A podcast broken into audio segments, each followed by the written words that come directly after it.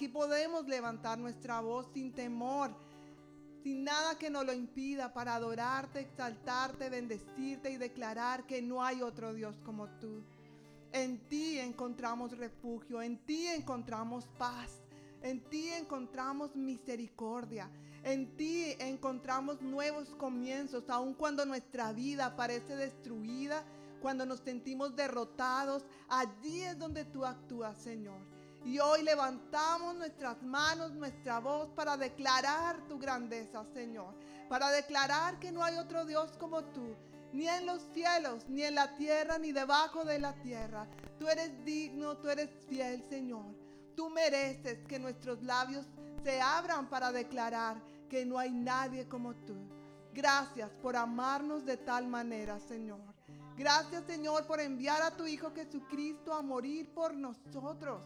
Gracias Señor por el regalo de la vida eterna, por esa vida abundante que no solo comienza cuando yo muera y vaya al cielo, comienza ahora, aquí. Tú quieres, Señor, que nosotros proclamemos tu grandeza y por eso estamos aquí, Rey de Reyes, Señor de Señores. Recibe toda la gloria y recibe nuestra alabanza, Señor, que viene no solamente de nuestros labios, sino de nuestro corazón. Te, adoramos, Jesús. Te exaltamos tu nombre, Señor. Gracias. Amor inexplicable, tu vida diste en la cruz. Tuyo soy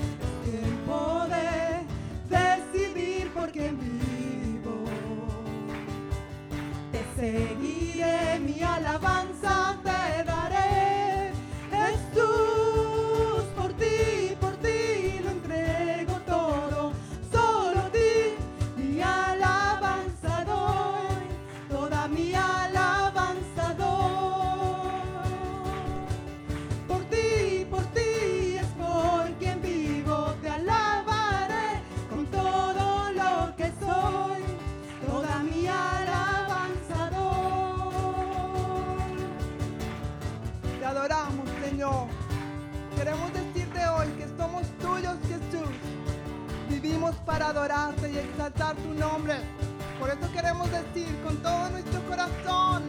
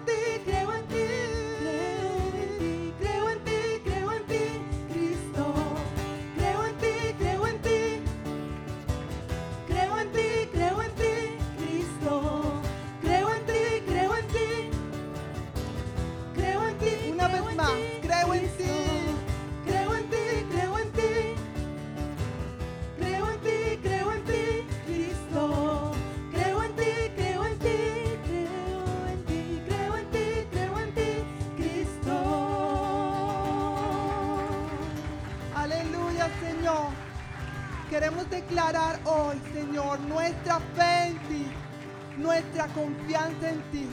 Y que no hay nada, Señor, que podamos hacer fuera de ti, Jesús. Reconocemos, Señor, que tú eres nuestro refugio, que tú eres nuestro estandarte, que tú eres, Señor, nuestra protección. Por eso corremos a ti y pedimos, Señor, que nos ayudes a fortalecer nuestra fe, Señor. A buscarte más apasionadamente, sabiendo que no hay otro lugar seguro donde podamos estar, donde podamos recibir la gracia que necesitamos, donde podemos cambiar nuestro lamento en baile, donde podemos cambiar la tristeza en alegría. No hay otro lugar que tu presencia, Señor. Por eso estamos aquí declarando tu grandeza, Jesús. Declarando que no hay otro Dios como tú. Y tenemos el privilegio hoy de levantar a ti nuestras manos, levantar a ti nuestra voz. En señal de aquí estamos, Señor. Nos rendimos a ti, nos humillamos y reconocemos cuál es tu lugar, Rey de Reyes. No hay nadie como tú, Señor. Recibe la gloria y la honra, Jesús. Gracias, Señor. Gracias, Jesús. Te adoramos con todo nuestro corazón. Gracias, Señor. Gracias, Señor. Porque no hay nada imposible para ti.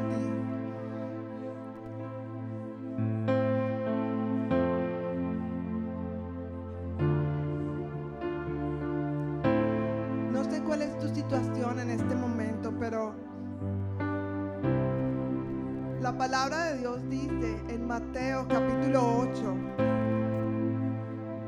dice que al bajar Jesús por la ladera del monte, grandes multitudes lo seguían. De repente un leproso se le acercó y se arrodilló delante de él. Señor, dijo el hombre, si tú quieres, puedes sanarme y dejarme limpio. Jesús extendió la mano y lo tocó. Sí quiero, dijo, queda sano. Al instante la lepra desapareció. Yo quiero preguntar si hay aquí personas que tienen alguna dolencia, si están enfermos. Quiero pedirles por favor que levanten su mano. Hermana Sabelia, John. ¿Hay alguien más? Lupita. Ok. Quiero pedirles por favor que si tú necesitas un toque de sanidad sobre tu cuerpo, que tú levantes tus manos allí donde estás. Y si en algún momento tú has dudado de que la intención del corazón de Dios es que tú recibas sanidad, aquí puedes verlo en Mateo capítulo 8. Este hombre le dijo, Señor, si quieres, si quieres. Y el Señor le dijo, sí, yo quiero. Recibe sanidad. Y dice que al instante este hombre quedó limpio, quedó sano. Así que yo quiero pedirles a las personas que están alrededor de estas personas que están levantando su mano, que impongan sus manos. Si tú no tienes ningún dolor, ninguna dolencia, abre tus ojos y mira quién tiene la mano levantada para que tú puedas imponer tus manos sobre estas personas que necesitan un toque especial. Y vamos a orar.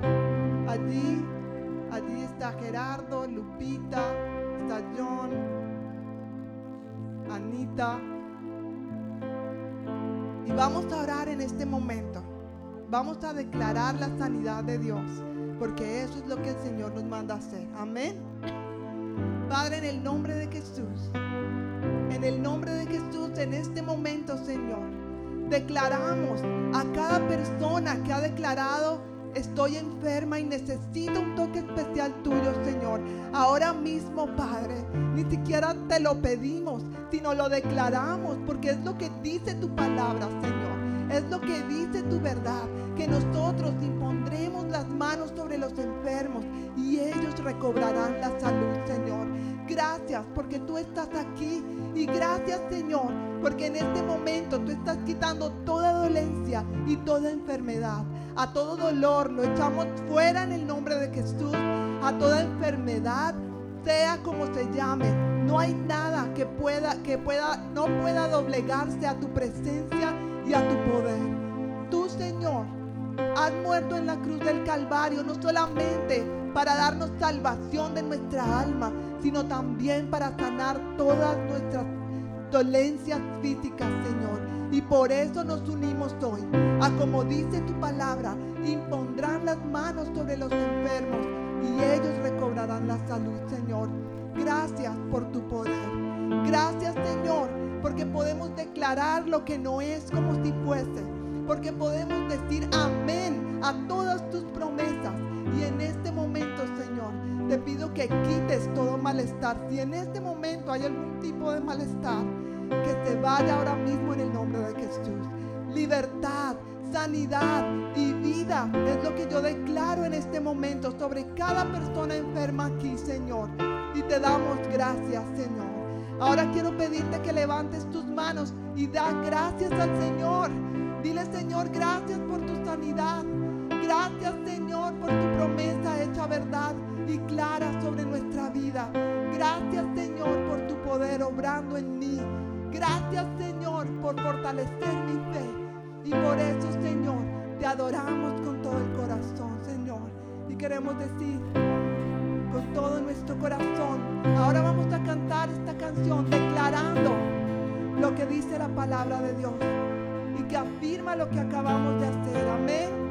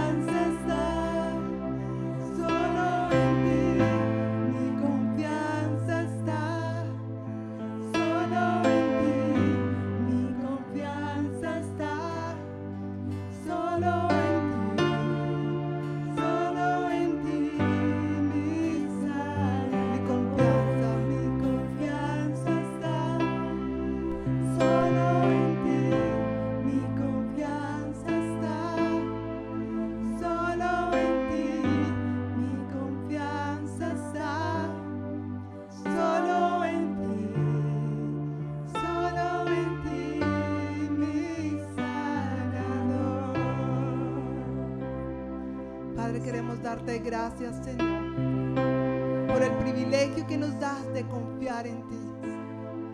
Nuestra confianza está puesta en ti, está puesta en tus promesas, Señor.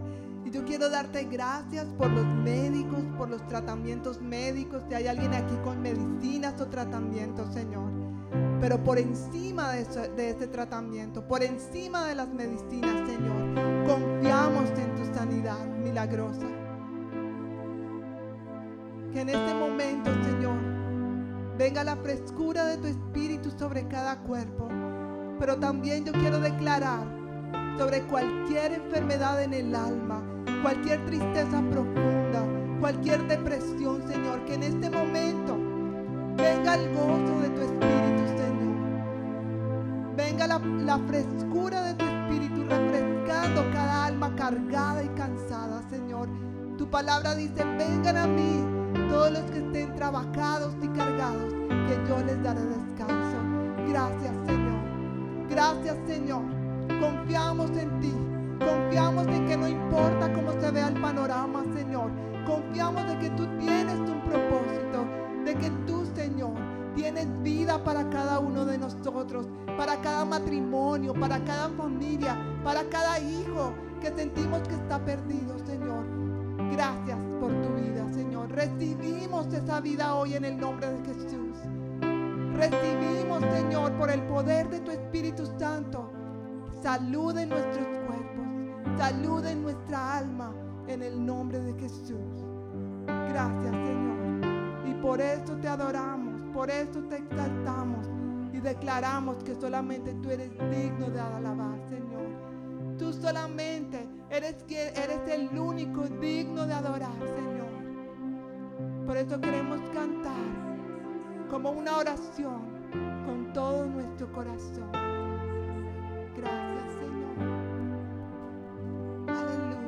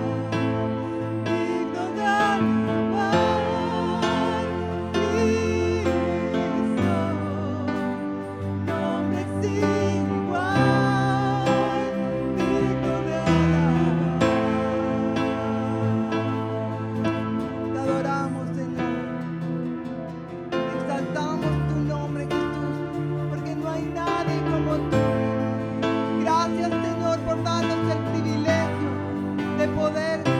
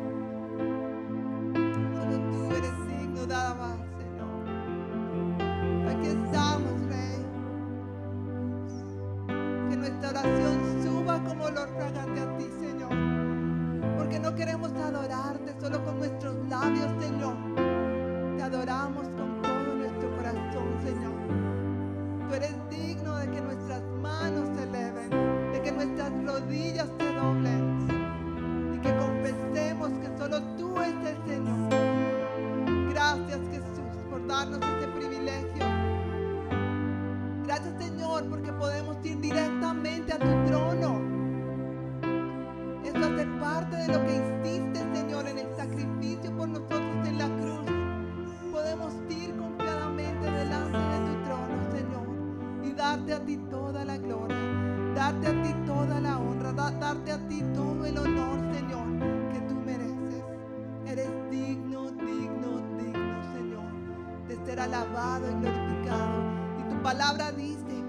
cuando el pueblo te alaba, Señor, suceden grandes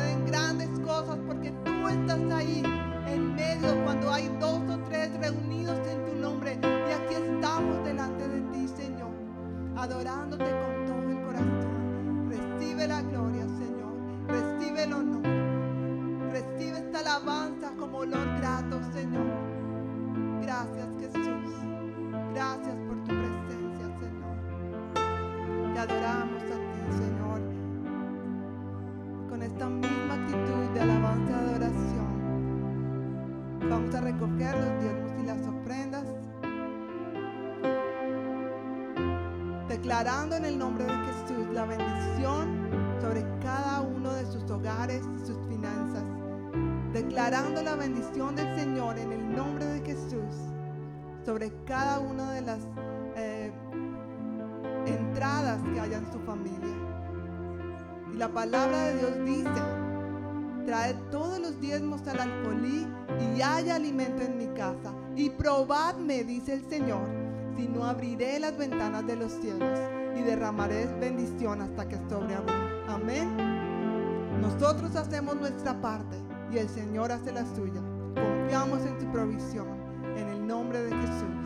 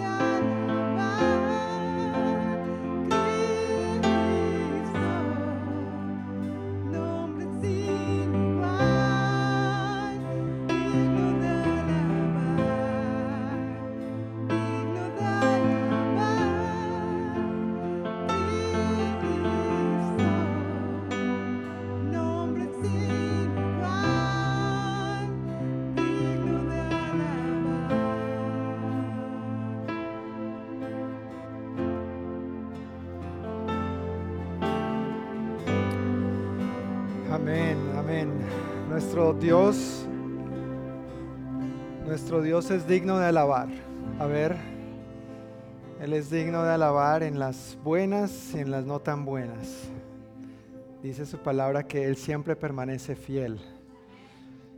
Él siempre permanece fiel. Y porque Él siempre permanece fiel, es digno de alabar. No hay nadie como el que permanezca tan firme, tan fiel a sus promesas, aunque a veces nosotros no permanecemos tan fieles ni tan firmes a las nuestras, pero Dios es Dios. Nos ama profundamente, tiene infinita misericordia de nosotros y es un privilegio que nos reunamos en este día para alabarle juntos y para bendecirle. Pues bienvenidos una vez más a todos a la congregación hispana de la Iglesia del Noroeste.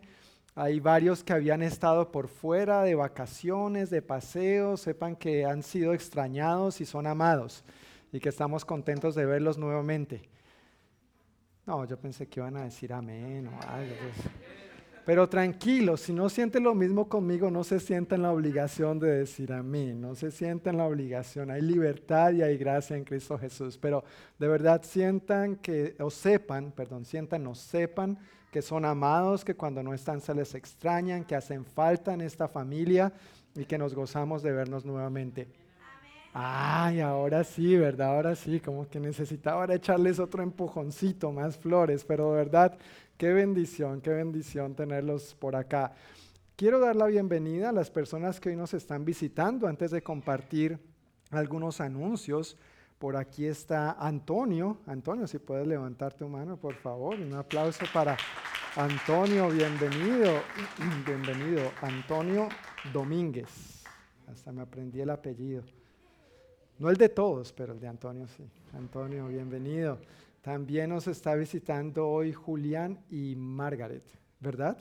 Margaret, bienvenidos, Julián y Margaret. Qué bueno que estén por aquí. Y luego tenemos atrás a Sergio, Sergio, el señor pequeñito, bajito de allá atrás. Eh, este hombre allá atrás, eso, Sergio, Sergio. Sí, el, chiquitico que casi no, no se ve, es un buen amigo que conocí recientemente. Gracias por estar aquí. Don José Moreira, bienvenido, caballero. Qué bueno que estés aquí con nosotros también. Y, uy, Hugo, sí, bueno, bienvenido, sí, después de las vacaciones, ¿no? También siempre se da, aquí damos bienvenidas hasta las segundas y terceras veces. Entonces, Jonathan, bienvenido por segunda vez. Qué bueno que estés, que estés aquí acompañándonos de nuevo. Y qué bendición que hayamos aquí de diferentes nacionalidades.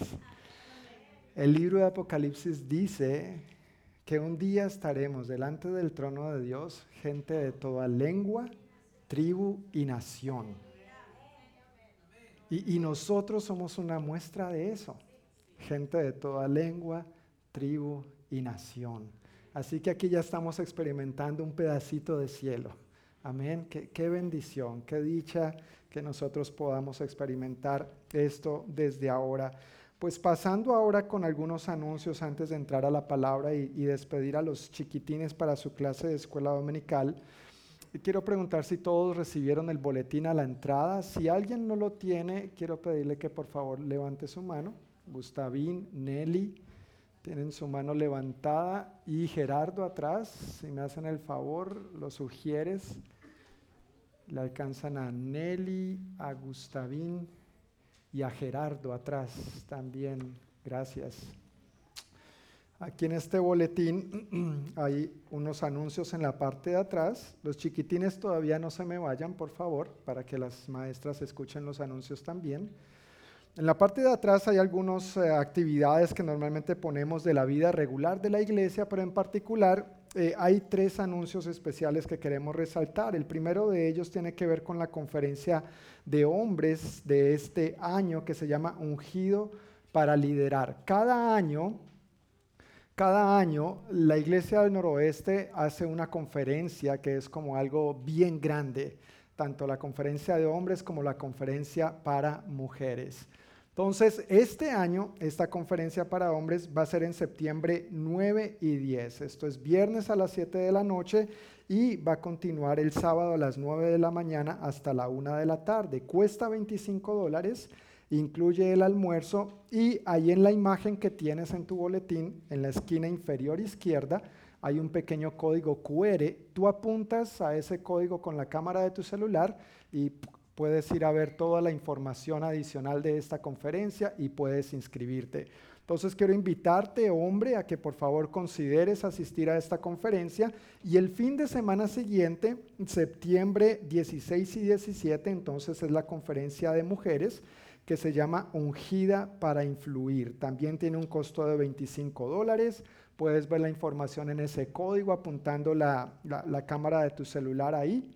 Puedes ver más información inscribirte. Y un detalle importante de estas dos conferencias es que ambas son en inglés. Yo sé que tal vez no todos dominamos el idioma, pero si tú entiendes así sea un poquito, no te lo pierdas. Tal vez Dios tiene algo para darte, algo para bendecirte. Seguramente vamos a ver varios hombres de la congregación hispana, varias mujeres de la congregación hispana y varios son bilingües perfectamente, entonces podemos echarnos la mano ahí con la traducción si nos ponemos a un ladito pero varios de nosotros sí hablan bien inglés, sí entienden bien inglés. Entonces, esta es esta conferencia del año de la que no queremos que nadie se pierda porque realmente creemos que Dios tiene algo para depositar, para darnos, para bendecirnos, para animarnos, como dice ahí, para ungirnos, para ser y hacer lo que Él nos ha llamado a hacer y a influenciar en la vida de otros también con el mensaje de Jesucristo, con su amor con las buenas noticias de su salvación. Entonces, ojalá no te pierdas estas conferencias. Son en inglés, pero bueno, vivimos aquí, el idioma es el inglés. Si tal vez no lo dominas, es una, hasta, hasta es una buena oportunidad para seguir creciendo en el idioma, aprendiendo de la palabra de Dios. Y luego a final de septiembre, puntualmente el viernes 23, de 7 a 9 de la noche, tendremos nuestra tercera y última, reunión de hombres de este año, cuyo tema ha sido siendo un hombre de Dios. Varios de los hombres aquí hemos estado asistiendo a esta reunión trimestralmente y esta va a ser la última del año. Si ya has venido a las dos anteriores, no te vas a querer perder esta última porque cerramos este ciclo, esta sesión, pero si no has asistido, no importa, ven, no, no, no quiere decir que porque no he venido ya que voy a venir a la última, no importa, eres cordialmente invitado y bienvenido para esta última reunión. El mundo o dependiendo de cómo hayamos crecido, de cómo hayamos sido criados, nos ha dicho esto es lo que es ser un hombre. Pero la Biblia claramente dice lo que es ser un hombre de Dios. Y a eso es a lo que queremos apuntar, ¿verdad, hombres? Y eso es lo que ustedes quieren, ¿verdad, esposas? Ay, Eso es lo que queremos. Pero queremos seguir creciendo en esto tan importante y tan trascendental para la vida nuestra como hombres, pero también de nuestros hogares y de nuestra sociedad. Esta última reunión que tendremos, si es en español, es de nosotros, los hombres de la congregación hispana, entonces no tenemos que preocuparnos por el idioma, pero sí quiero pedirles el grandísimo favor, hombres, de que si van a asistir, se anoten en la hojita que está en la mesa a la salida de la capilla. Les agradezco que se anoten para nosotros poder prepararnos con materiales, comida. Hay comida. No les estoy invitando a ayunar. ¡Yay! Lástima que mi hermano David no está porque entonces él hubiera dicho, ah, me lo perdí, el ayuno. No, es bromeando. Con él tenemos un cuento con eso, pero no es reunión de ayuno y oración, uh, es reunión de comida y de llenarnos de la palabra de Dios también. Entonces, agradezco mucho que se anoten nombres para que por favor podamos planear y organizar de la, mejor de la mejor manera no solo lo de la comida, pero también los materiales y quizá que me puedas echar una mano o las dos con alguno que otro detalle para que esta reunión sea todo un éxito. Entonces, si tienes más preguntas al respecto, déjame saber o ingresa ahí para ver la información y eh, me puedes eh, dejar saber en qué otra cosa podría ayudar al respecto. Pues con estos anuncios, los chiquitines de 3 a 11 años pueden dirigirse a su clase de escuela dominical con tía Diana, con tía Carla y con Sophie. ¿Ya todos salieron? Wow, es que ese tipo habla mucho. Ya están cansados los chiquitines. Ese tipo habla mucho. Pensaron que era la prédica. No, apenas vamos en los anuncios, imagínense. Pero gracias por su paciencia. Ahora, los chiquitines de, 11, de 12 en adelante nos quedamos aquí, ¿verdad? Como ya saben. Aquí también la pasamos bien. Yo sé que aquí no tenemos chips, ni, ni jugos, ni esas cosas, pero también la pasamos bien, ¿sí o no? Aprendemos, nos llenamos de la palabra y al final afuera hay cafecito y, galletitas, pancito, pastelito.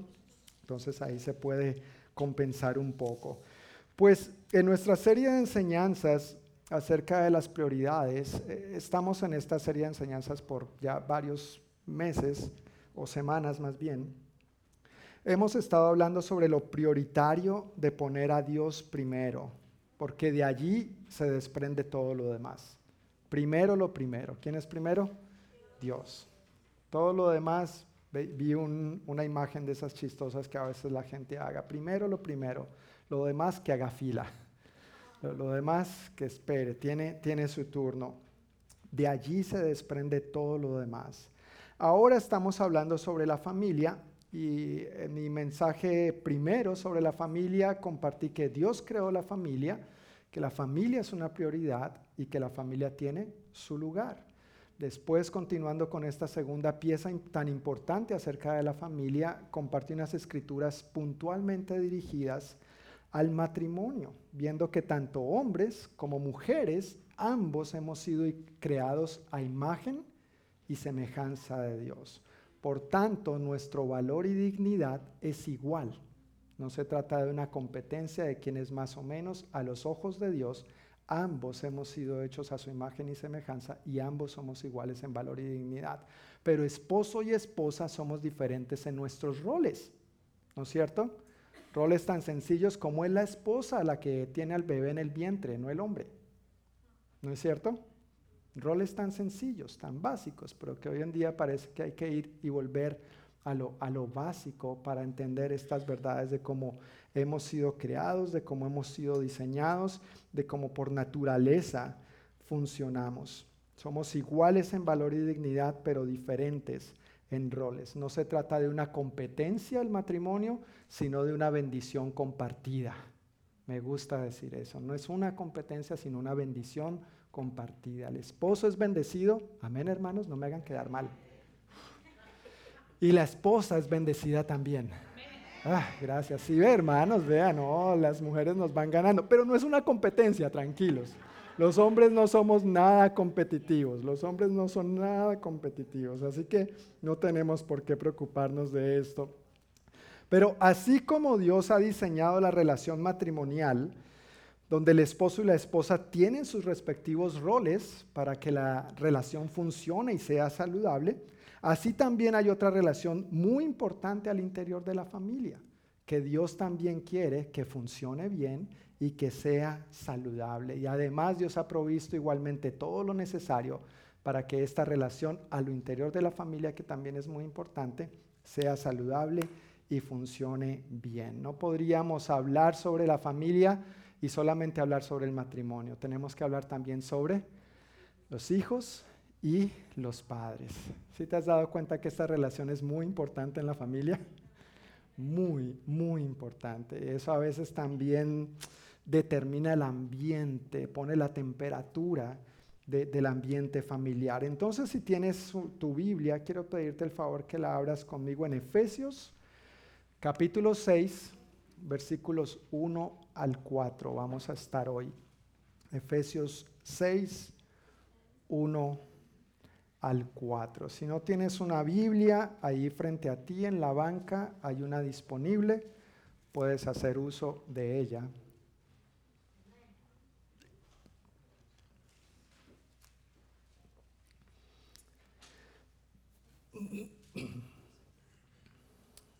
Efesios capítulo 6, versículos 1 al 4. ¿Ya estamos ahí, familia? Ok, pues vamos a leer. Dice así el apóstol Pablo, hijos, obedezcan a sus padres porque ustedes pertenecen al Señor. Ya escucharon, hijos. claro y pelado, como el dermatólogo, al grano. Hijos, obedezcan a sus padres. Claro, vamos a ir más a fondo, pero porque ustedes pertenecen al Señor, pues esto es lo correcto. Honra a tu padre y a tu madre. Ese es el primer mandamiento que contiene una promesa. Si honras a tu padre y a tu madre, te irá bien y tendrás una larga vida en la tierra. Versículo 4. Padres, no hagan enojar a sus hijos con la forma en que los tratan, más bien críenlos con la disciplina e instrucción que proviene del Señor. Oremos una vez más, poniendo este tiempo en manos de Dios. Padre, mil gracias nuevamente por este tiempo que nos bendice, Señor, con que nos bendices para acercarnos juntos como una familia que somos, para alabarte y reconocer que no hay nadie igual a ti y gracias que también como familia podemos acudir juntos, Señor, a recibir el alimento que tienes para nosotros hoy. Por favor, háblanos por medio de tu palabra, enséñanos, danos una revelación más amplia y profunda respecto a esta importante relación que tú también has diseñado a lo interno de la familia, entre los hijos y los padres. A propósito, bendecimos a nuestros hijos en su clase. Háblales a ellos también, Señor. Edifícales y cimentales en la verdad de tu palabra y de tu amor. En el nombre de Jesús. Amén. Amén. Tal vez ya habías escuchado este pasaje en alguna u otra oportunidad, ¿sí? Y, tal vez es familiar porque es uno de los primeros mandamientos, es uno de los diez mandamientos. Honrar a padre y madre. Vamos a entrar más en detalle al respecto, pero esta parte que el apóstol Pablo nos está compartiendo aquí podemos dividirla en dos. La primera porción, versículos 1 al 3, le está hablando a los hijos y el versículo 4 le está hablando a quién? A los padres. ¿Recuerdas en la sección anterior de Efesios 5 que vimos la semana pasada sobre el matrimonio? A las mujeres, a las esposas, les hablaba en tres versículos y a los hombres nos habla en siete. Por algo será, ¿no? Bueno, aquí se invierten los papeles. A los hijos les habla en tres, por algo será, y a los padres nos habla en uno. Sin embargo, hay mucho que profundizar en esto. Eh, tranquilo, vamos a terminar hoy, en algún momento, antes de las 12 de la noche, pero es un pasaje muy enriquecedor, de mucha bendición y de verdad, tanto hijos como padres, quiero invitarles a que estemos bien atentos a lo que Dios quiere decirnos. En la primera sección, versículos 1 al 3, y puedes seguir las notas ahí en el boletín, en la parte interna del boletín que recibiste están las notas. En los versículos 1 al 3 vemos que esta porción se les dice claramente a los hijos que obedezcan a sus padres. Esta porción le habla a los hijos diciéndoles lo que tienen que hacer. Obedezcan a sus padres. Obedecer significa escuchar prestando atención con el fin de llevarlo a cabo. Vuelvo y repito. Escuchar significa, perdón, obedecer significa escuchar prestando atención con el fin de llevarlo a cabo. Sencillo. Pero a veces los hijos no lo hacen. Y cuando nosotros éramos hijos viviendo con nuestros padres tampoco. Una definición sencilla, pero que toma sus matices más amplios y profundos. Ahora, escuchar a quienes, a los padres, escuchar qué o cómo, prestando atención, prestándoles la, la, debida atención con el fin de llevar a cabo lo que les están diciendo. Y hay ocasiones en que los hijos oyen, pero no escuchan, ni mucho menos prestan atención ni mucho menos tienen la intención de llevarlo a cabo. Pero este asunto no solamente es de los hijos que son niños y jóvenes. Hay hijos adultos que tampoco a veces escuchamos con la debida atención ni tenemos la intención de llevar a cabo. Y por supuesto, como adultos no estoy pensando en relación a nuestros padres terrenales, pero en relación a nuestro Padre Celestial. Nuestro Padre nos habla, sí, oímos, pero como que nos entra por un oído y nos sale por el otro. Tranquilo, no tienes que decir amén, gracias, no tienes que levantar tu manita linda, pero es una realidad que todos experimentamos. Nos ha pasado, me ha pasado, muy probablemente a ti también. Ahora, Dios está tan interesado en que los hijos obedezcan a sus padres por una razón muy importante, y esto quise plasmarlo ahí en tus notas para que lo tengas ahí presente. Dios está muy interesado en que los hijos obedezcan a sus padres porque es la manera en que aprenden a obedecer en las diferentes áreas de la vida. Un hijo que aprende a obedecer a sus padres no tendrá dificultad para obedecer a otros y a Dios a la primera. Y lo contrario también es cierto. Un hijo que no aprende a obedecer a sus padres, sí va a tener dificultad para obedecer a otros y obedecer a Dios a la primera. Una norma en mi familia es, aquí se obedece a la primera. Mi hija puede decir amén. Pero no siempre lo cumple. Dos amenes. Juan Esteban se salvó porque no está aquí. Pero yo puedo dar testimonio y su hermana también de que no lo cumple. Pero tenemos como familia este valor familiar. Obedecemos a la primera. Desde que estaban chiquititos les empezamos a, a inculcar eso. Mira, mi amor, yo no tengo que repetirte dos, ni tres, ni cuatro. Tú me escuchas, yo me hago entender, aclaramos, me miras a los ojos, te explico lo que tienes que hacer, lo que estoy esperando de ti, tú me afirmas, tú me asientes, si no entiendes, pídeme que te explique, te vuelvo a repetir. Porque si no, entonces eso determina una consecuencia, una consecuencia a causa de la desobediencia. porque habiendo entendido, entonces no lo quiere hacer. Y ya eso es un corazón y una actitud rebelde. Y eso amerita cierta corrección, de lo cual vamos a hablar en un momento. Ahora, cuando un hijo aprende a obedecer a, la primera, a Dios principalmente, y manifiesta esto al obedecer a sus padres, entonces va a obedecer y va a respetar a los maestros en la escuela. Entonces va a obedecer y va a respetar a la policía. Va a obedecer y va a respetar a cualquier figura de autoridad. La chica cuando crece y se case va a respetar a su esposo. Y el chico cuando crece y se casa va a respetar a su esposa. ¿Ves lo importante que los hijos aprendan a obedecer a sus padres? porque eso es lo que les entrena y les capacita para la vida.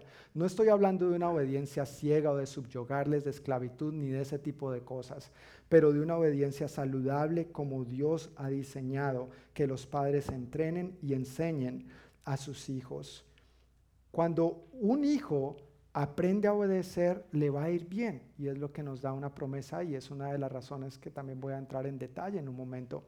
Pero si miramos a nuestra sociedad, hoy en día realmente es la ausencia de padres criando a los hijos como se debe.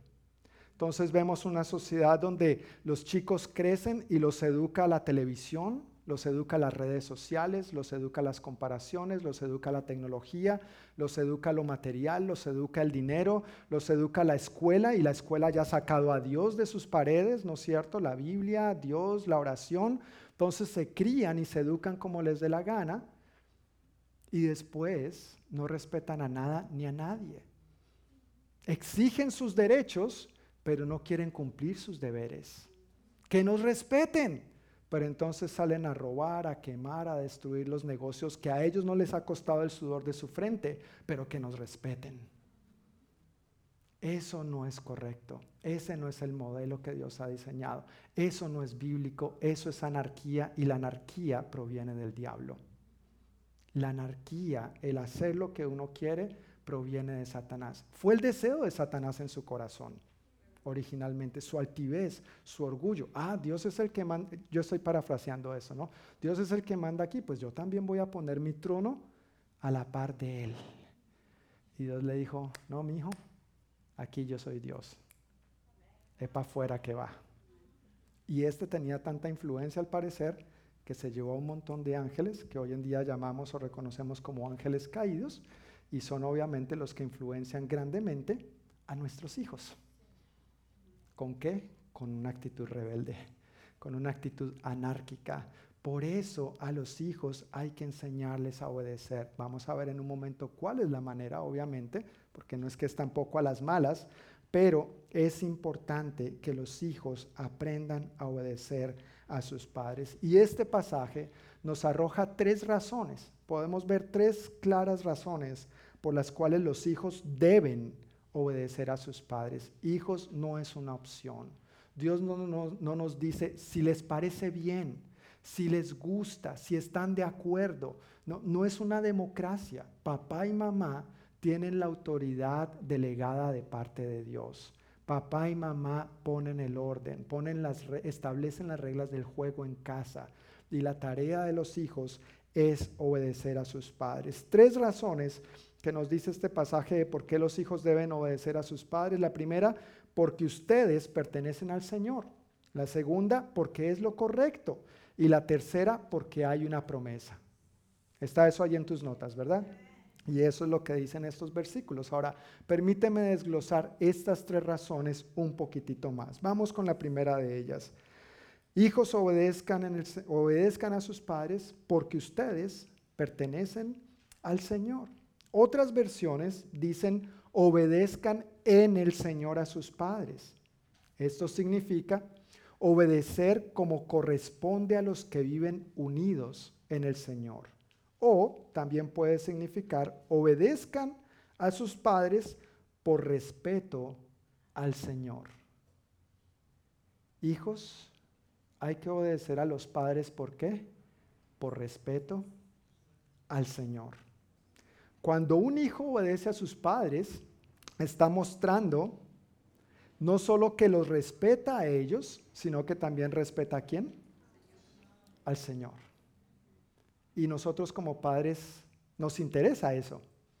Que no solamente nos respeten a nosotros, sino que respeten al Señor. E, eso es lo más importante. De hecho, porque un hijo respeta al Señor, es que obedece a sus padres. E, esa es la motivación genuina, esa es la razón verdadera, esa es la razón legítima por la que un hijo debería obedecer a sus padres. Ahora bien, la obediencia de los hijos a los padres no se trata de una obediencia ciega y sin fundamento. El domingo pasado, hablando de la relación del esposo y la esposa, es muy clara la palabra en decir que la esposa se someta al esposo. ¿Sí o no? Si no, venga, pase al frente y vamos a echar fuera el demonio. Pero, fue lo que leímos en la palabra, que la esposa se someta. Ahora, hablamos que la sumisión es recíproca. Si partimos del primer versículo, tranquilos, no voy a volver a predicar sobre eso, pero quiero traerlo a colación, porque así como la sumisión de la esposa al esposo no es ciega y sin fundamento, sino que le dice, sométete, y el punto de comparación es quién? Cristo. Es Cristo. Como la iglesia se somete a Cristo, así también aquí el punto de comparación es el Señor. Hijos, obedezcan a sus padres en el Señor. Hijos, obedezcan a sus padres por respeto al Señor. Entonces no es que le esté diciendo la palabra a los hijos, hagan todo lo que tiene que hacer el papá. Entonces si el papá un día tiene un, mal día de trabajo, le fue mal, el jefe lo gritó, lo insultó, llega a la casa y le dice, mira, súbete al último piso y tírate, el hijo le tiene que obedecer. Por supuesto que no, porque eso no es en el Señor. No sería algo por respeto al Señor. Si un papá, si una mamá demanda del hijo algo que va contrario a la palabra de Dios, pues este hijo está en todo su derecho de no obedecer a papá y mamá, porque al igual que en todo y para todos, nuestra lealtad en primer lugar es a Dios. Lo segundo es lo segundo. Lo demás, que haga fila. ¿Sí me entiendes? si me sigues la corriente, obedezcan hijos a sus padres en el Señor. No se trata de una obediencia ciega y sin fundamento. Es decir, el Señor llama a los hijos a obedecer a sus padres, mientras los padres no lleven a sus hijos a desobedecer al Señor. Entonces ahí la responsabilidad recae más sobre quiénes? Papá y mamá que lo que nosotros les pidamos a los hijos sea algo en el Señor, que sea algo que honre al Señor, que sea algo que respete al Señor. Y por supuesto, padres que aman a Dios, sin duda alguna, van a conducir a sus hijos a que también amen a Dios. Padres que honran a Dios, sin duda alguna, van a conducir a que sus hijos también honren a Dios. Padres que sirven a Dios, sin duda alguna, van a conducir a que sus hijos también sirvan a Dios. Pero es interesante cómo a veces en la familia cristiana, no estoy hablando de familias no cristianas o no creyentes, estoy hablando de la familia cristiana, cómo esto es tan incongruente. Teniendo experiencia como pastor de jóvenes por varios años, era impresionante cómo algunos padres llegaban a mi esposa y a mí para que eh, habláramos con sus hijos, porque sus hijos necesitaban un llamado de atención. No, nosotros somos los pastores de jóvenes, nosotros no somos los papás, comenzando por ahí. Uno. Dos, no, es que yo quiero que mi hijo se involucre en la iglesia, yo quiero que mi hijo ame al Señor, yo quiero que mi hijo respete, honre, sirva, que él esté aquí para lo que sea. Ok, papá, comencemos contigo. ¿Verdad? Los papás sentamos la base. Los papás sentamos la temperatura. Y los hijos no son tontos. Los hijos le tantean el agua a los camotes. Y saben si lo que papá y mamá dicen solamente lo dicen o realmente lo viven. Si hay alguien a quien no podemos engañar y meterle los dedos a la boca tan fácilmente, son los hijos. Ellos son chiquitos, ellos no entienden, ellos no saben, ellos saben que yo soy aquí el que mando. Ujú. Espérate a que crezcan otro poquito y vamos a ver si siguen manteniendo esa misma actitud o más bien la rebeldía va a salir a flote y se van a querer imponer y llevar a cabo su propia voluntad. Y eso es lo que no queremos como padres para nuestros hijos, porque les va a traer problemas, les va a traer sufrimiento, les va a traer dolores de cabeza, no solo en su relación con nosotros y en la nuestra con ellos, pero frente a la sociedad, en la escuela. Llegan al trabajo y entonces la primera cosa que les dice el patrón ya no les gusta y se van. Y ni siquiera dan las gracias de que se les dio una oportunidad. Creen que no, eso es la obligación de la sociedad darles trabajo. No, no es ninguna obligación. Agradece que se te abrió la puerta, pero algo no les gustó, yo me voy de aquí. Y ni gracias dan hoy en día. Entonces no estamos hablando de algo de lo que no estamos al tanto.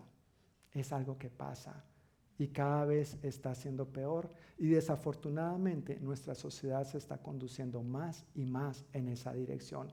Por eso, mis queridos hermanos, tú y yo somos llamados a ser la luz y la sal de esta tierra. La iglesia es la luz y la sal. Nosotros tenemos que modelar frente a un mundo lleno de tinieblas cómo se vive en la luz. Nosotros tenemos que modelar frente a un mundo que se está pudriendo cómo se preserva. Eso es una de las funciones que hace la sal, preservar, conservar. Necesitamos preservar y conservar lo que Dios ha diseñado y como Dios lo ha estipulado en su palabra. Así nos llamen anticuados, así nos llamen retrógrados, así nos llamen pasados de moda, así nos llamen como nos llamen. Amén. Hay más, no se vayan todavía. Hay más, no he terminado. Ese no fue el amén final pero gracias por su atención. La segunda razón de por qué los hijos deben obedecer a los padres es porque es lo correcto. La palabra correcto literalmente significa justo ahí. Obedezcan a sus padres porque es justo, es justo. Bíblicamente, lo correcto, la manera, el orden es que los hijos obedezcan a los padres, no al contrario. Eso es lo justo, eso es lo correcto, ese es el orden de las cosas. Hijos obedecen a los padres, no los padres a los hijos. Una de las palabras favoritas de las generaciones más jóvenes de nuestra época es injusto. Eso es injusto. Eso sí que es injusto. Todo es injusto. Organiza tu cama. Eso es injusto.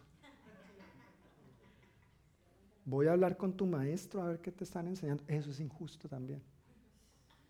Ya como que uno no puede opinar, respirar, decir, hacer, porque todo es injusto. Todo es una injusticia. No, mis amores, no saben lo que es injusto. Injusto fue que Jesús fuera a la cruz del Calvario a morir por ti y por mí. Eso ha sido lo más injusto que ha, que ha acontecido.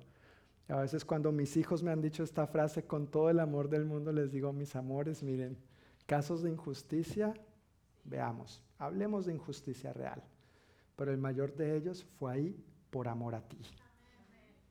El mayor de ellos fue ahí por amor a ti. Muchas cosas les parecen injustas a los hijos hoy en día, entre esas, obedecer a los padres.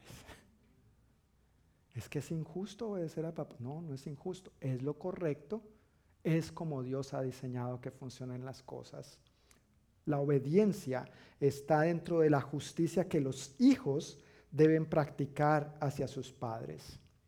La definición de justicia, de acuerdo al diccionario Oxford, dice principio moral que inclina a obrar y juzgar, respetando la verdad y dando a cada uno lo que le corresponde. Vuelvo a repetirlo. Principio moral que inclina a obrar y juzgar respetando la verdad y dando a cada uno lo que le corresponde. Pues a los ojos de Dios es justo que a los padres les corresponda la obediencia de sus hijos. A los ojos de Dios eso es justo. Cuando un hijo no obedece en el Señor a sus padres, eso es injusto. Es una injusticia y no queremos que ninguno de nuestros hijos camine o viva de esa manera. Tercera razón por la cual un hijo obedecerá a sus padres, porque hay una Promesa. ¿A cuántos nos gustan las promesas? A mí me encantan las promesas, pero las promesas siempre conllevan una condición. Si tal y tal cosa, entonces tal y tal otra. Y esta promesa, obviamente, no es la excepción. Si honras a tu padre y a tu madre, ¿cuál es la promesa? Te irá bien y tendrás una larga vida en la tierra. Y el apóstol Pablo nos está inventando esto. Eh, eso está en los diez mandamientos y ahí en tus notas está donde está eso, Éxodo 20, 12 y Deuteronomio 5, 16. Él está citando la escritura del Antiguo Testamento, pero a lo largo de la Biblia vemos ejemplos de hijos que honraron a padre y madre y les fue bien, y vemos ejemplos de hijos que no honraron a padre y madre y no les fue bien. Y seguramente tú conoces ejemplos de hijos que han honrado a padre y madre y les ha ido bien, y conoces ejemplos de hijos que no han honrado a padre y madre y no les ha ido bien. ¿Sí o no? Vemos eso, a veces tristemente a lo interno de nuestras propias familias, con mucho dolor. Tenemos que decir, tenemos que decir y reconocer eso. Que a un hijo le vaya bien y tenga una larga vida aquí en la tierra depende de si honra a su padre y a su madre o no. No es el único aspecto del que la Biblia habla para que a uno le vaya bien en la vida, pero esto de honrar a padre y madre sí es un aspecto, sí es un mandamiento que sobresale de entre todos los demás a lo largo de toda la Biblia. Y por lo tanto, sí es algo a lo que los hijos, y todos somos hijos, o sea, no estoy hablando solamente a los chicos que viven en casa, todos somos hijos, es algo a lo que debemos prestar la debida atención. Esto de la obediencia y de honrar a los padres es algo tan serio que si tú has leído el Antiguo Testamento, te das, podrás darte cuenta de los severos que eran los castigos en el Antiguo Testamento a los hijos que deshonraban a sus padres. Era la pena de muerte.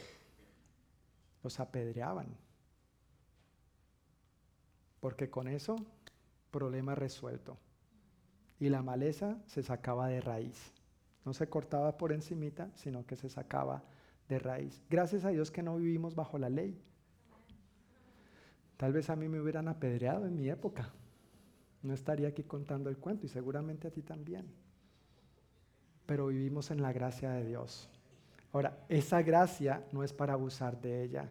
Esa gracia es para poner nuestra vida en orden para agradecerla y para organizar nuestra vida debidamente. Esta promesa de que te irá bien y tendrás una larga vida en la tierra está directamente relacionada con que honremos a nuestros padres. Dicho en otras palabras, vamos a ver que nos va bien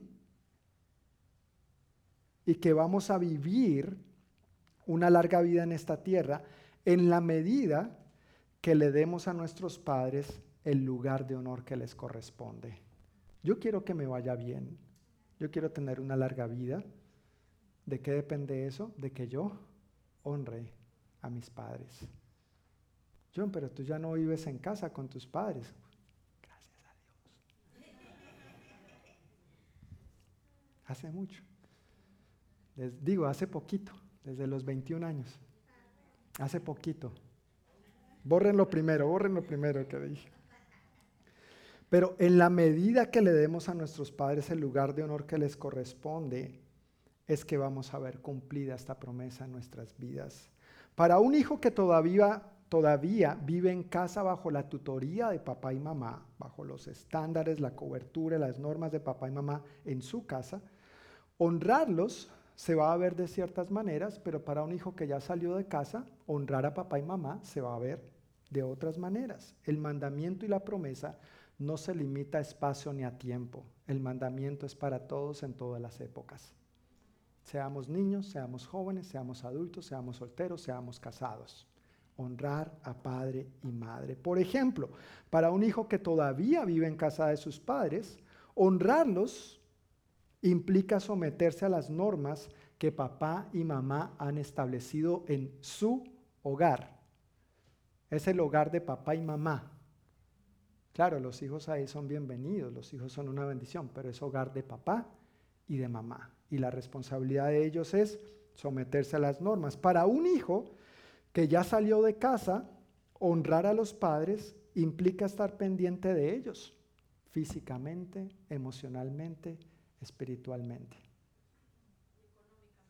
Sí, eso incluye lo físico, digamos, económicamente en la medida de lo posible, como podamos honrarles y apoyarles en este sentido. Claro, todas estas áreas. Papá, mamá, ¿cómo estás? Como cristianos, ¿cómo puedo orar por ti? ¿Hay algo por lo que puedo orar por ti? Si no son cristianos, procurar compartirles la palabra para guiarlos al Señor, porque de nada sirve que los honremos aquí y su eternidad, por su eternidad vayan a otro lado, donde no van a estar con nosotros. Pero atender a los padres de esta manera es una manera de honrarlos cuando ya no vivimos bajo su tutoría o bajo su cobertura. Vi una imagen súper chistosa el otro día de que no hay nada más preciso en esta vida que un francotirador, excepto una mamá con la chancleta. Porque sea donde sea que le apunte la chancleta, mira, tú puedes correr a donde quiera y la chancleta te va a perseguir, parece una chancleta poseída. Pero, pero no, queremos que los hijos nos, nos honren a punta de chancleta. Hay momentos donde, bueno, no es la chancleta de lo que habla la Biblia, pero hay momentos donde se necesita la corrección física. Sí, y esa es la segunda parte de la que nos habla esta porción. Versículo 4 de Efesios 6, si puedes leerlo conmigo nuevamente, dice así. Padres, no hagan enojar a sus hijos con la forma en que los tratan, más bien críenlos con la disciplina e instrucción que proviene del Señor. Tal vez los chicos, los jovencitos que están aquí, los que viven en casa con sus padres, acaban de hacer, ah, ok, por fin, vamos con la parte de los papás no, es solamente para ustedes, hijos preciosos, amados del Señor, es también para nosotros los papás. En este versículo entonces se nos dice claramente a los padres qué no hacer y qué sí debemos hacer. Recuerdo una vez también predicando un sermón y leí esta escritura, eh, Efesios 6, 1 al 4, y de repente una joven dice, uy, pastor, a mí mis papás toda mi vida me han insistido en los versículos 1 al 3, pero no sabía del versículo 4. Y yo, bueno, por eso es importante leer la Biblia. y los papás como... Versículo 4 es parte de la relación familiar también y los padres tenemos responsabilidad en torno a la crianza de nuestros hijos. ¿Qué no hacer entonces? Dice el apóstol Pablo no hacerlos enojar con la forma en que los tratamos. No hacerlos enojar con la forma en que los tratamos. Hijos que todavía viven con sus padres en casa, no tienen que responder, no quiero poner una situación incómoda ni tensa, y que en lugar de salir de la iglesia bendecidos y en paz, salgan como perros y gatos. Es que el pastor dijo, bueno, la Biblia, ¿no? Pero hijos que todavía viven en casa con sus padres, a veces no les hacen enojar sus padres. Yo, puedo hablar por mí en mi relación con mis hijos, yo pienso que sí. Hay ocasiones en que los he hecho enojar. Tranquila, mi amor, estamos en confianza. Tú sabes.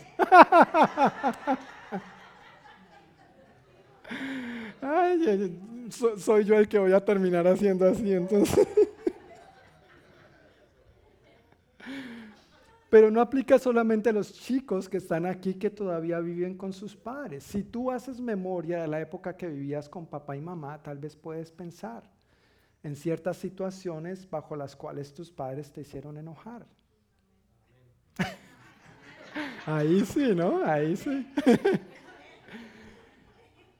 y, nosotros no estamos eh, exentos de eso en relación con nuestros hijos.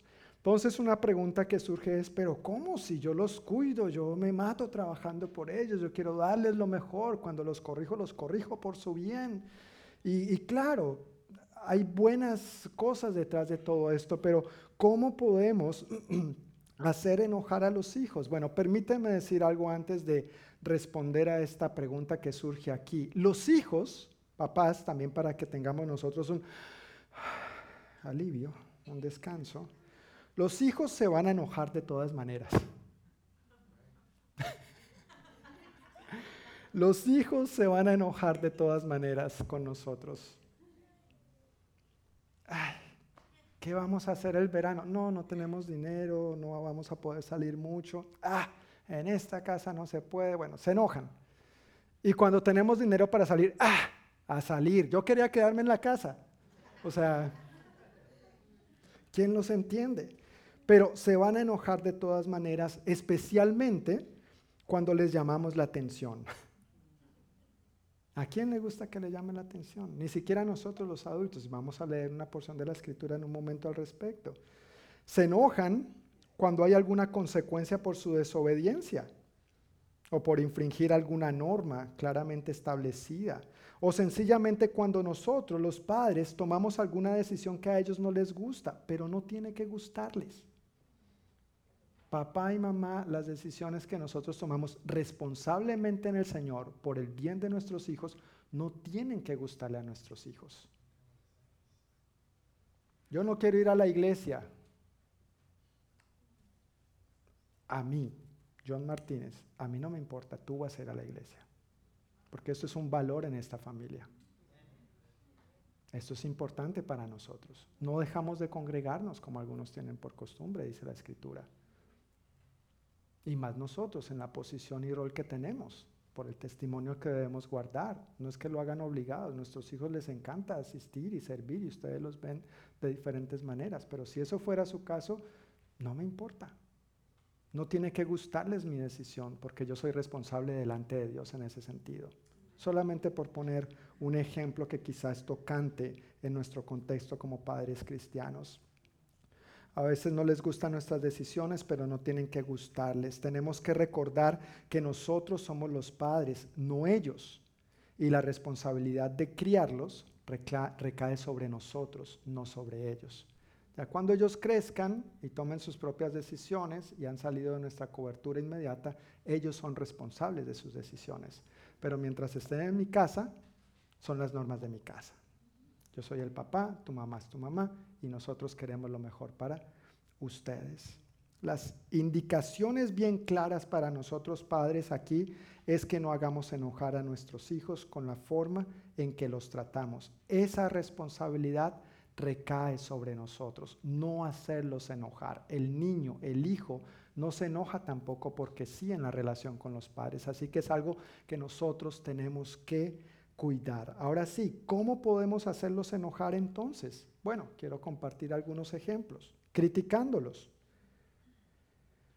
condenándolos, haciéndolos sentir culpables, haciéndolos sentir incapaces, inferiores, menospreciándolos, avergonzándolos, corrigiéndolos en público o de una manera inapropiada, poniendo sobre ellos expectativas demasiado pesadas, demasiado altas, inalcanzables o completamente falsas, maltratándolos verbal, física o emocionalmente, abusando de nuestra autoridad, porque aquí yo soy el papá y yo soy el que mando.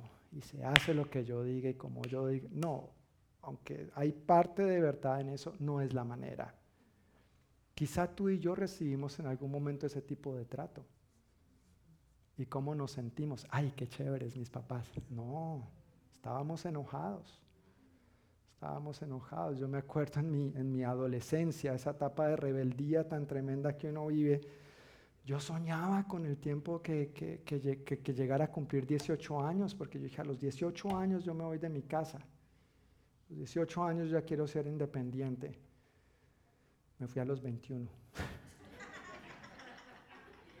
por llamado del Señor, quiero aclarar, ya, ya, había madurado en algunas áreas, por supuesto, pero salí a los 21 por llamado del Señor.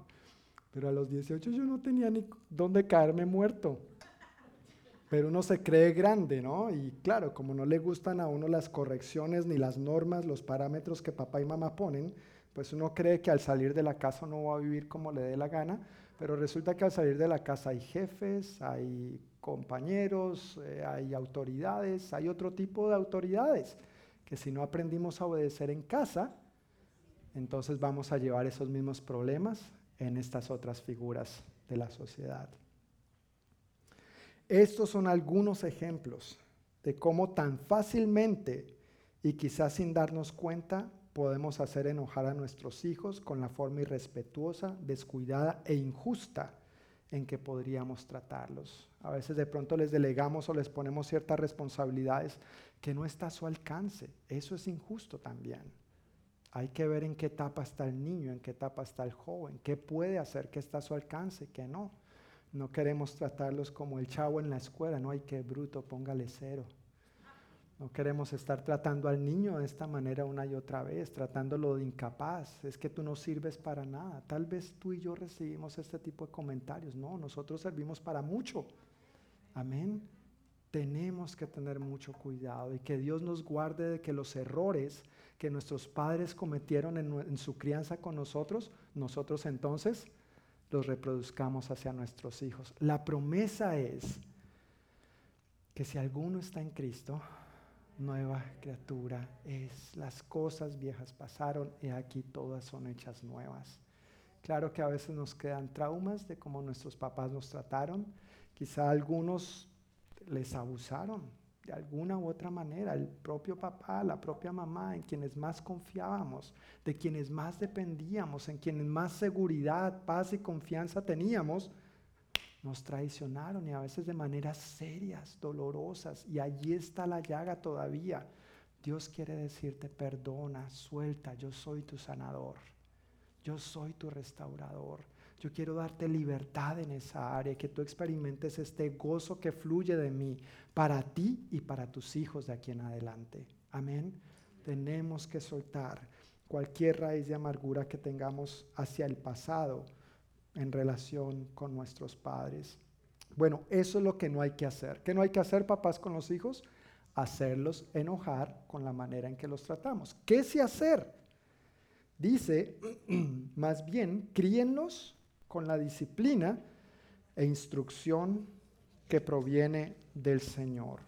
Contrario a qué no hacer, un ambiente rico en ternura, entusiasmo, afecto, afirmación, amabilidad, buenos modales, respeto, amor, encerrado en una palabra o en una frase, el fruto del Espíritu Santo, va a ser un buen entorno donde los padres pueden edificar la vida de sus hijos sobre el valioso e inconmovible fundamento que es Dios y su palabra.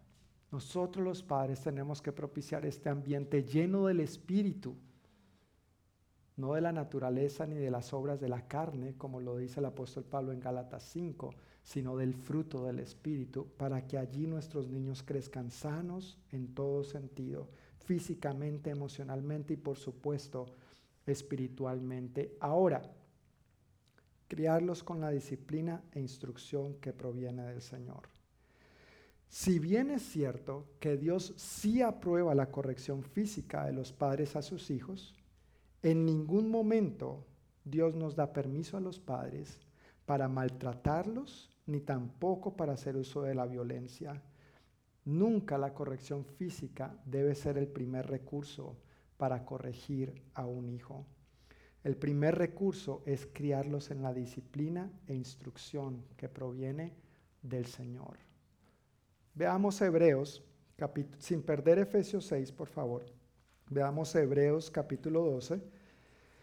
Hay tres escrituras que quiero leer rapidito. Hebreos capítulo 12, versículos 5 al 11.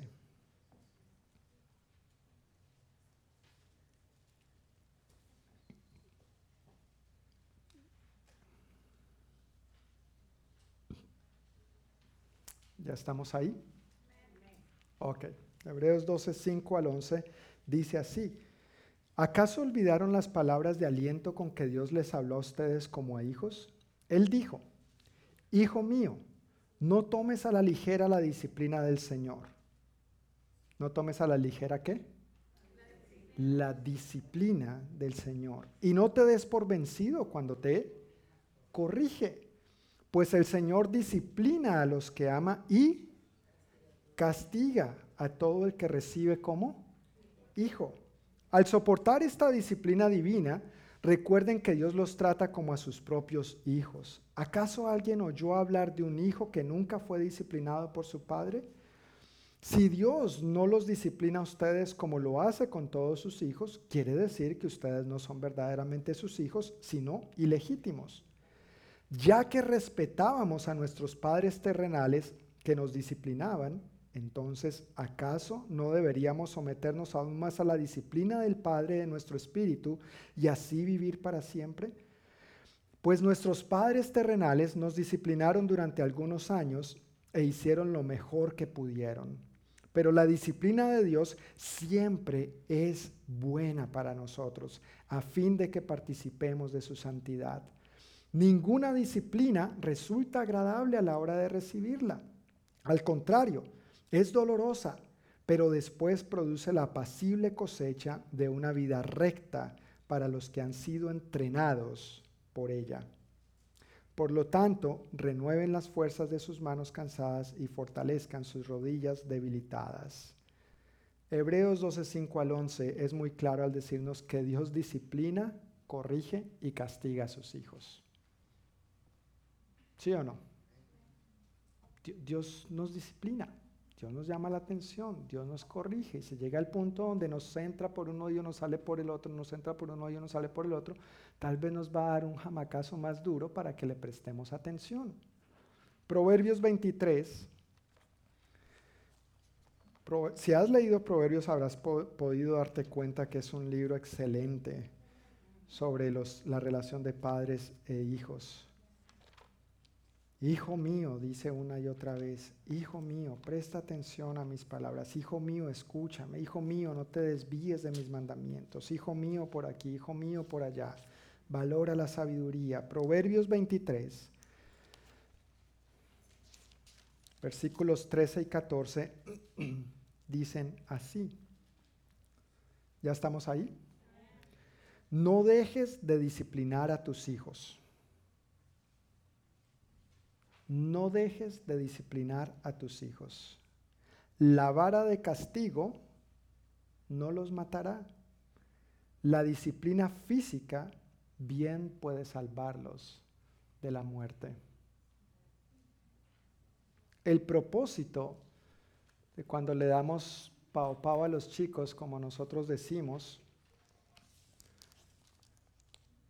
es salvarlos de la muerte no causarles la muerte. Es corregirlos de tal manera que les evite dolores peores más adelante, no solo físicamente, pero en su alma, en su espíritu, por la eternidad. Queremos corregirlos si llegara a ser el caso de esa manera adecuadamente, pero nunca debe ser el primer recurso. Es lo último en la lista que nosotros debemos tener, acudir a eso y aún así no es para maltratarlos, no es para abusar de ellos, no es para matarlos, es para salvarlos de la muerte. Queremos librarlos de la muerte, no enviarlos a la muerte. Son dos cosas muy, muy diferentes. Un consejo, papás, y tal vez tú has experimentado esto, es nunca, nunca, nunca corrijamos a nuestros hijos cuando estamos enojados. Nunca corrijamos a nuestros hijos cuando tenemos ira. Es, es, el peor error que podemos cometer. Yo recuerdo una ocasión donde corregí a mi hija Sarita, más pequeña, obviamente, ella ya no recibe este tipo de castigos, pero eh, yo estaba frustrado y ella hizo algo que ameritaba una pela, como decimos nosotros, y mi gran pecado fue dársela con ira. Y, la golpeé fuerte, más de la cuenta. inmediatamente el Espíritu Santo me redargulló, me puse a llorar y le pedí perdón. Yo no sé si tú te acuerdas de eso, mi amor, pero te, te pedí perdón al respecto, obviamente. Pero dije, wow, sí, tengo que tener mucho cuidado con esto y no puedo traer mis frustraciones externas a descargarlas contra mis hijos cuando ellos no me respetan o me desobedecen. Cuidémonos. A causa de eso, muchos padres que han dado rienda suelta a su ira contra sus hijos han terminado en serios problemas, porque ya se convierte en abuso, ya se convierte en maltrato, ya se convierte a veces en lesiones personales, se torna en algo personal, el niño sigue creciendo con este resentimiento y ya cuando crecen entonces no respetan a papá y mamá, sino que se enfrentan a papá y mamá. Y si es preciso, pues nos vamos a los golpes. Ahora que ya soy grande, ahora sí ven a darme golpes. No, no queremos darle golpes a nuestros hijos. Queremos corregirlos adecuadamente como último recurso. De esa manera, solo si llegara a ser necesario. No estamos llamados a maltratar, a torturar a nuestros hijos de esa manera. Y Proverbios 22, 6 dice, dirige a tus hijos por el camino correcto y aun cuando sean mayores, no lo abandonarán. Más popularmente conocemos este versículo, instruye al niño en su camino y aun cuando fuere viejo, no se apartará de él. Nuestra tarea es instruir a nuestros hijos en el camino correcto. ¿Quién es el camino correcto? Jesús. Él es el camino, la verdad y la vida y nadie va al Padre si no es por Él. Queremos que nuestros hijos vivan, corran, se sientan satisfechos por este camino que llamamos cristianismo. Amén. Y nosotros somos los llamados a instruirlos de esta manera. Ahora, ahí en tus notas también hay tres definiciones bien importantes respecto a esto de disciplinar e instruir a los niños en el Señor. La palabra disciplina nunca implica golpes o maltrato físico. La palabra disciplina significa entrenar, adiestrar, instruir a los hijos, corregir para formar el carácter a través de castigo y exhortación. La mejor manera de pensar en la palabra disciplina es entrenar. Es lo que un entrenador en un área deportiva hace con sus estudiantes. Un entrenador disciplina a sus estudiantes en soccer, en pesas, en boxeo, en cualquier disciplina deportiva.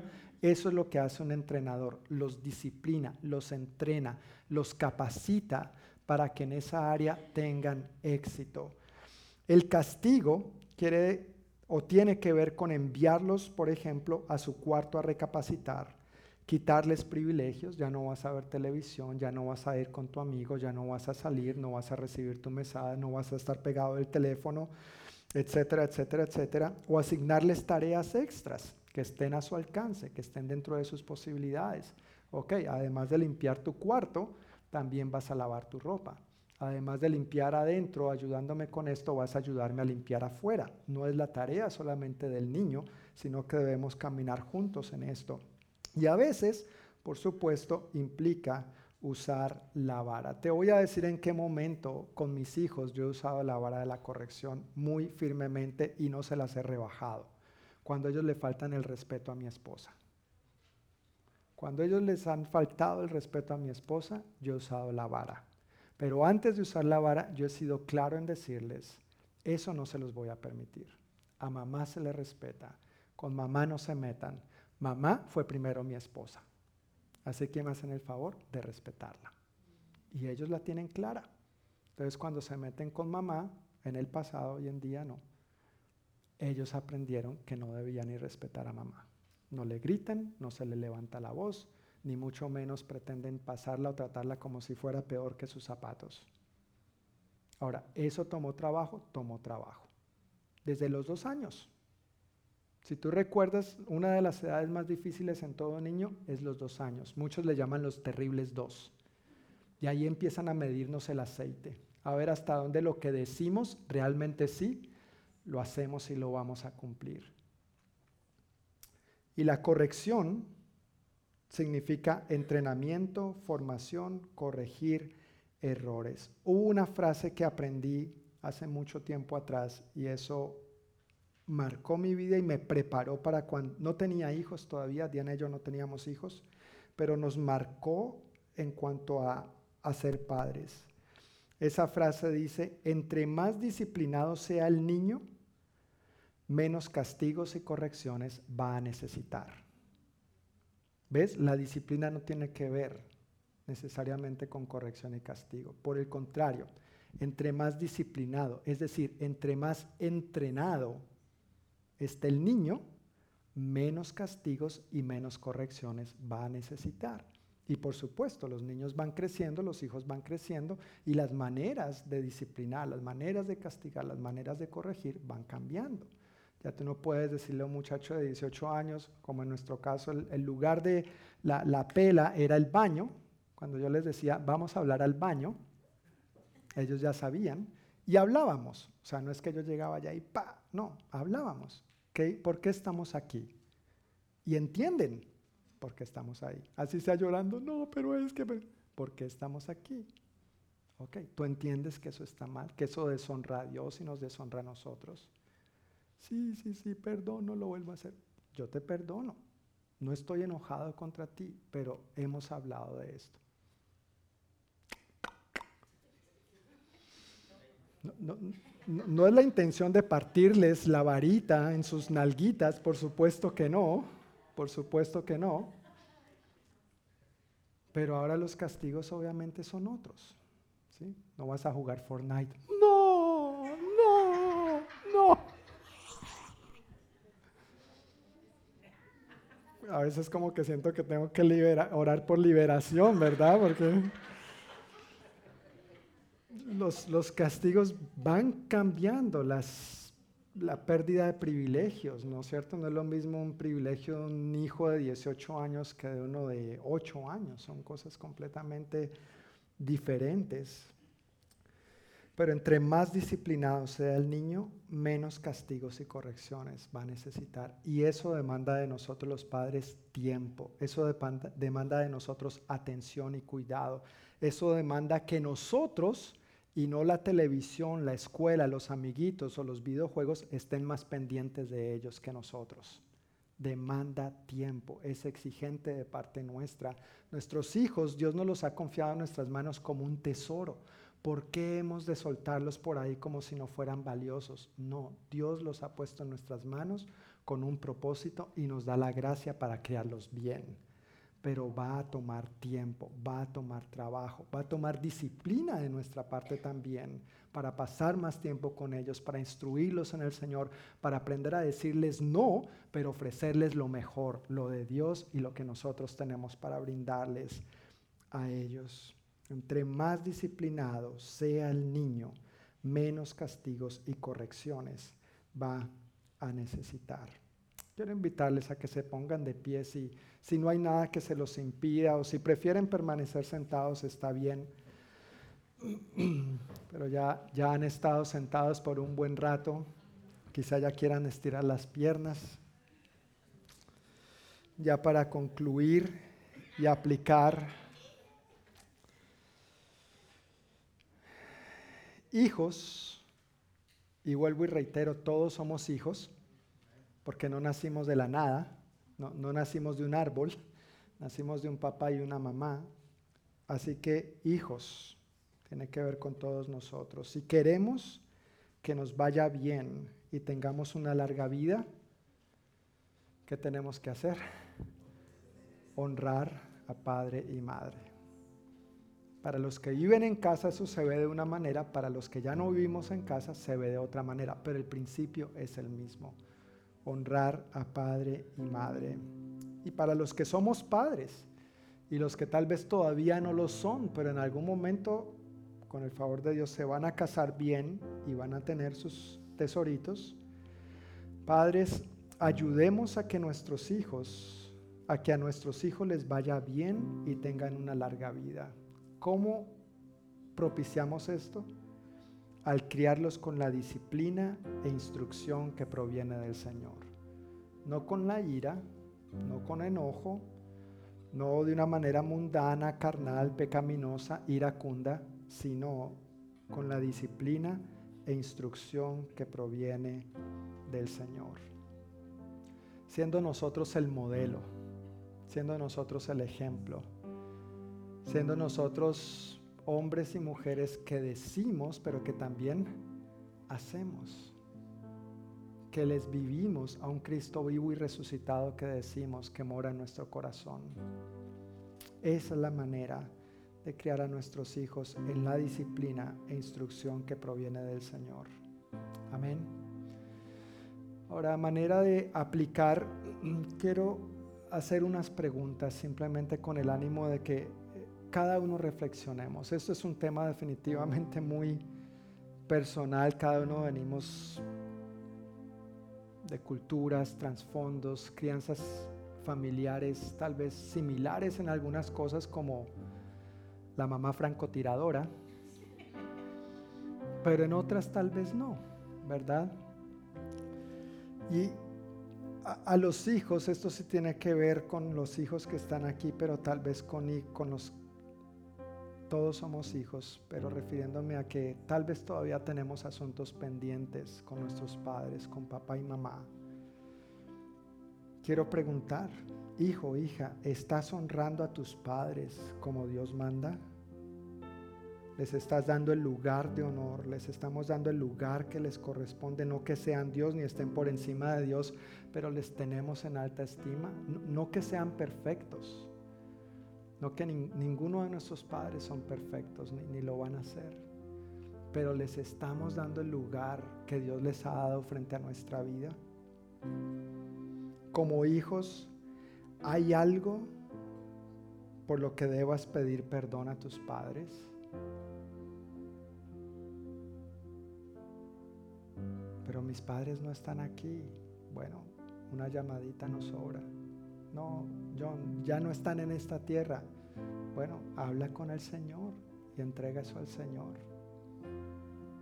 Declara al Señor que tú pides perdón a tus padres por la ofensa, el irrespeto, la desobediencia, lo que sea que tú le hayas cometido. Y si tú tienes a tus padres y hay algo que tengas que arreglar con ellos, pídeles perdón pídeles perdón, John, pero es que ellos son difíciles, no van a entender. Dios da su gracia a los humildes. Dios promete dar su gracia a los humildes.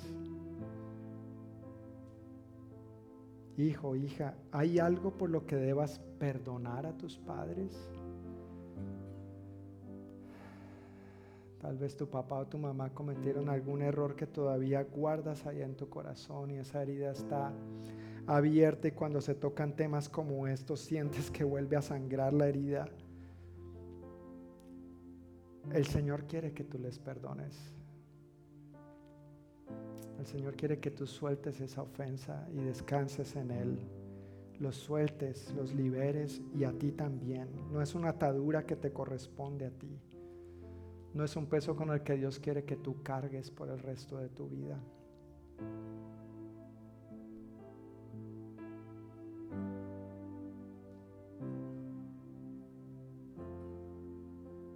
Tal vez el Espíritu Santo está recordándote frases desagradables con las que tus padres te, trataron, se refirieron a ti, hablaban de otros acerca de ti, usando términos despectivos. Tal vez el Espíritu Santo está recordando maneras en que te castigaron que no fue la manera más apropiada ni respetuosa. Y recuerda, cuando el Espíritu Santo recuerda esto, no es para hacerte sufrir ni hacerte sentir mal, es para que tú puedas entregarle eso a Él. Dile, Señor, yo entrego esta situación a ti, yo entrego esa incómoda, dolorosa, deshonrosa y respetuosa situación a ti y decido perdonar a mi papá, a mi mamá o a cualquier otro que jugó una figura paterna tal vez tus abuelos, hermanos mayores, tíos, tías.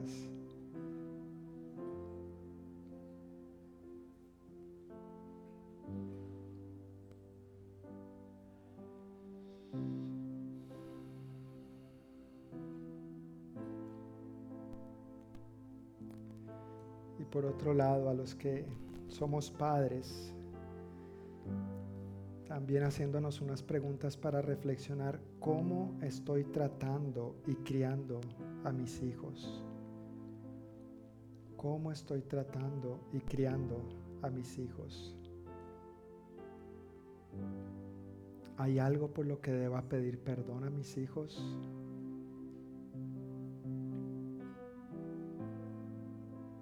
A veces los padres hacemos promesas que no cumplimos y deshonramos a nuestros hijos. Les faltamos al respeto, creemos que porque son niños o son chiquitos no tenemos que cumplirles y les menospreciamos. ¿Hay alguna promesa que en algún momento le hiciste a tu hijo y no la cumpliste?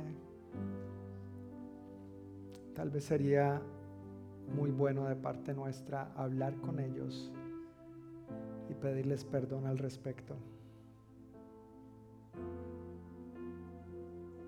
Por el otro lado, hay algo, padre, madre, por lo que debas perdonar a tus hijos. Tal vez te has sentido irrespetado, irrespetada, deshonrado, que tus hijos no, no te dan el lugar que te corresponde, no, no valoran los sacrificios que tú haces por ellos.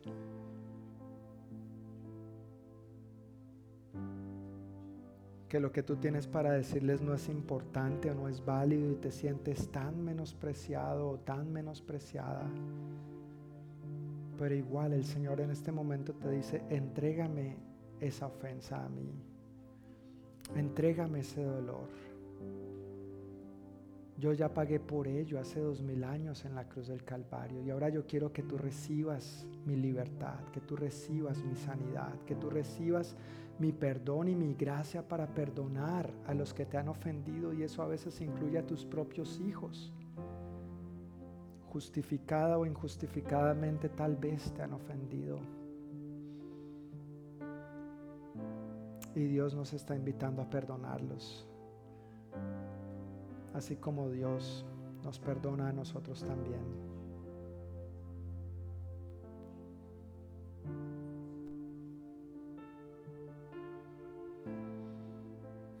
Padre, yo te doy gracias por lo que tú has hablado a cada uno de nosotros hoy, Señor.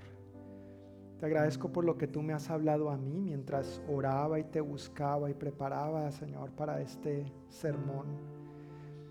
Gracias que es algo en lo que todos necesitamos seguir aprendiendo y creciendo. De cómo entablar relaciones saludables entre hijos y padres conforme a lo que tú has diseñado, conforme tú has establecido que funcione la familia. Hoy recibimos tu perdón, Señor. No salimos de este lugar condenados porque hemos metido tanto la pata, porque hemos hecho tantas cosas malas que nos sentimos como una basura. No somos una basura, somos tus hijos. Somos amados, somos perdonados, tenemos tu gracia. Así que recibimos todas estas verdades, Señor, para nosotros mismos y para aplicarla en nuestra relación con nuestros padres y en el caso de los que somos padres, con nuestros hijos. Oro Señor pidiendo que tú traigas sanidad y restauración en las relaciones familiares entre nosotros, Señor. Pido en el nombre de Jesús que haya mejores relaciones entre padres e hijos en esta congregación. Que tú traigas sanidad y libertad, Señor, en las áreas donde ha habido opresión, condenación y respeto, herida sobre herida.